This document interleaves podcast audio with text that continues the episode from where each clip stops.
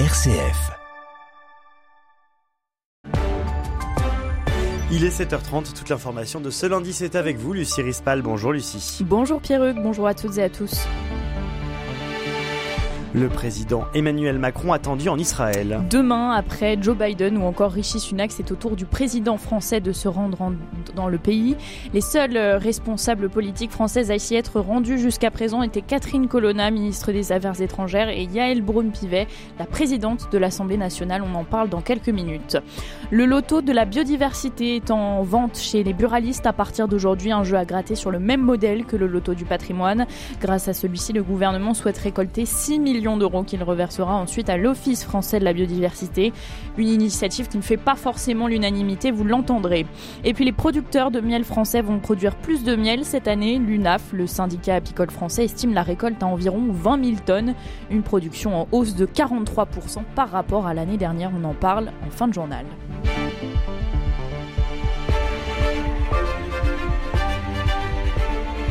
Cette semaine, les dirigeants occidentaux ont défilé au Proche-Orient. C'est donc au tour d'Emmanuel Macron de se rendre en Israël demain. Le bal diplomatique avait commencé mardi dernier avec la visite du chancelier allemand Olaf Scholz, avant d'être suivi de près par celle du président américain Joe Biden mercredi et celle de Rishi Sunak en fin de semaine dernière. Emmanuel Macron suit donc euh, le ballet diplomatique. Pour rappel, sept Français sont toujours portés disparus. Une jeune femme a le statut d'otage et pour les six autres, il y a une présomption de prise en otage mais sans certitude a déclaré le président en fin de semaine dernière. Face à ce président, une opinion publique sur la corde raide, c'est ce qu'explique euh, Gaspard Ganzer, haut fonctionnaire à la tête d'une agence de communication. Écoutez. La situation est à vif et elle intéresse beaucoup les Français, ceux qui se sentent très proches de la cause palestinienne, tout comme ceux qui euh, se sentent euh, solidaires euh, des victimes israéliennes ou juives de ce terrible conflit, de cette terrible attaque terroriste du Hamas. Il y a un grand risque lors de déplacement à choquer ou en tout cas à commettre une maladresse. Pourquoi? Parce que Emmanuel Macron sera obligé d'avoir une visite équilibrée. Il va devoir s'exprimer alors qu'il sera dans les territoires palestiniens. Il va devoir s'exprimer alors qu'il sera en Israël, à Tel Aviv. Et Peut-être que son expression depuis les territoires palestiniens sera incomprise par euh, les Français euh, de confession juive ou tous ceux qui se sentent euh, solidaires des victimes de cette terrible attaque terroriste. Et peut-être que quand il ira à Tel Aviv, à eh ben l'inverse, ce sont ceux qui se sentent solidaires de la cause palestinienne qui peut-être se sentiront choqués. Donc il a beaucoup de chances de faire une bévue ou en tout cas de dénoncer une maladresse. Le gouvernement français lui viendra réaffirmer aujourd'hui sa position d'équilibriste sur le Proche-Orient devant les députés avec l'espoir qui prévale l'esprit d'unité, je cite, un débat qui intervient au lendemain d'un déplacement en Israël de la présidente de l'Assemblée, Yael Braun-Pivet, au cours duquel euh, elle a affirmé que la France soutenait, je cite, pleinement Israël et que rien ne devait empêcher le pays de se défendre dans la guerre qu'il oppose au Hamas. À Gaza, 17 nouveaux camions chargés d'aide humanitaire ont traversé hier euh, le terminal égyptien de Rafah en direction de la bande de Gaza. C'est le deuxième convoi en deux jours destiné à l'enclave depuis le début de la guerre euh, entre Israël et le Hamas. Samedi, un premier convoi de 20 camions avait alimenté ce territoire euh, assiégé, soit 4% des importations quotidiennes de Gaza avant le début de la guerre selon l'ONU. Pendant ce temps, Israël intensifie ses frappes contre ce territoire où de nouvelles aides ont été acheminées, alors qu'Israël semble se préparer à une offensive terrestre contre la bande de Gaza contrôlée par le Hamas. L'Iran, allié du mouvement palestinien et du Hezbollah libanais, a averti les États-Unis et Israël que la situation pourrait devenir incontrôlable. Cette guerre entre le Hamas et Israël s'accompagne de la prolifération de fausses informations ou de manipulations. Oui, et la, la Commission européenne a annoncé qu'elle allait ouvrir une enquête visant les réseaux sociaux TikTok, Instagram et Facebook pour ne pas avoir supprimé des contenus illicites et de désinformation en lien avec la guerre entre le Hamas et Israël.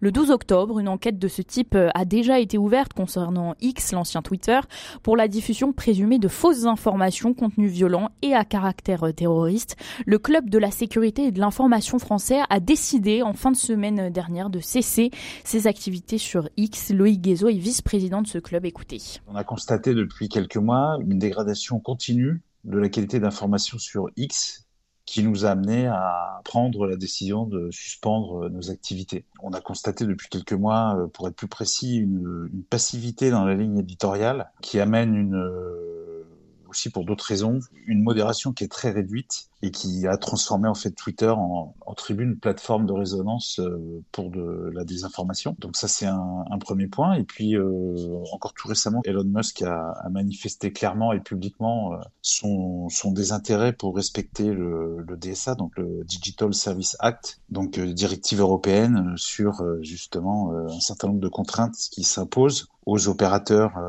type réseaux sociaux qui veulent opérer à destination du, du public européen.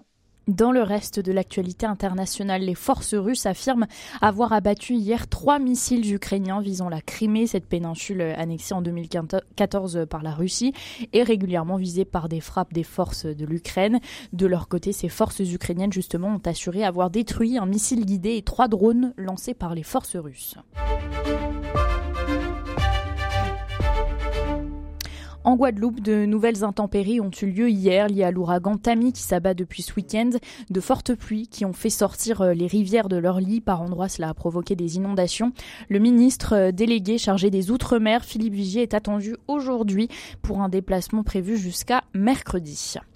La ZAD, installée dans le lieu-dit de la Crémade dans le Tarn par une partie des opposants au projet d'autoroute A69 entre Castres et Toulouse, a été dégagée en début d'après-midi hier par les forces de l'ordre, dit le préfet du Tarn.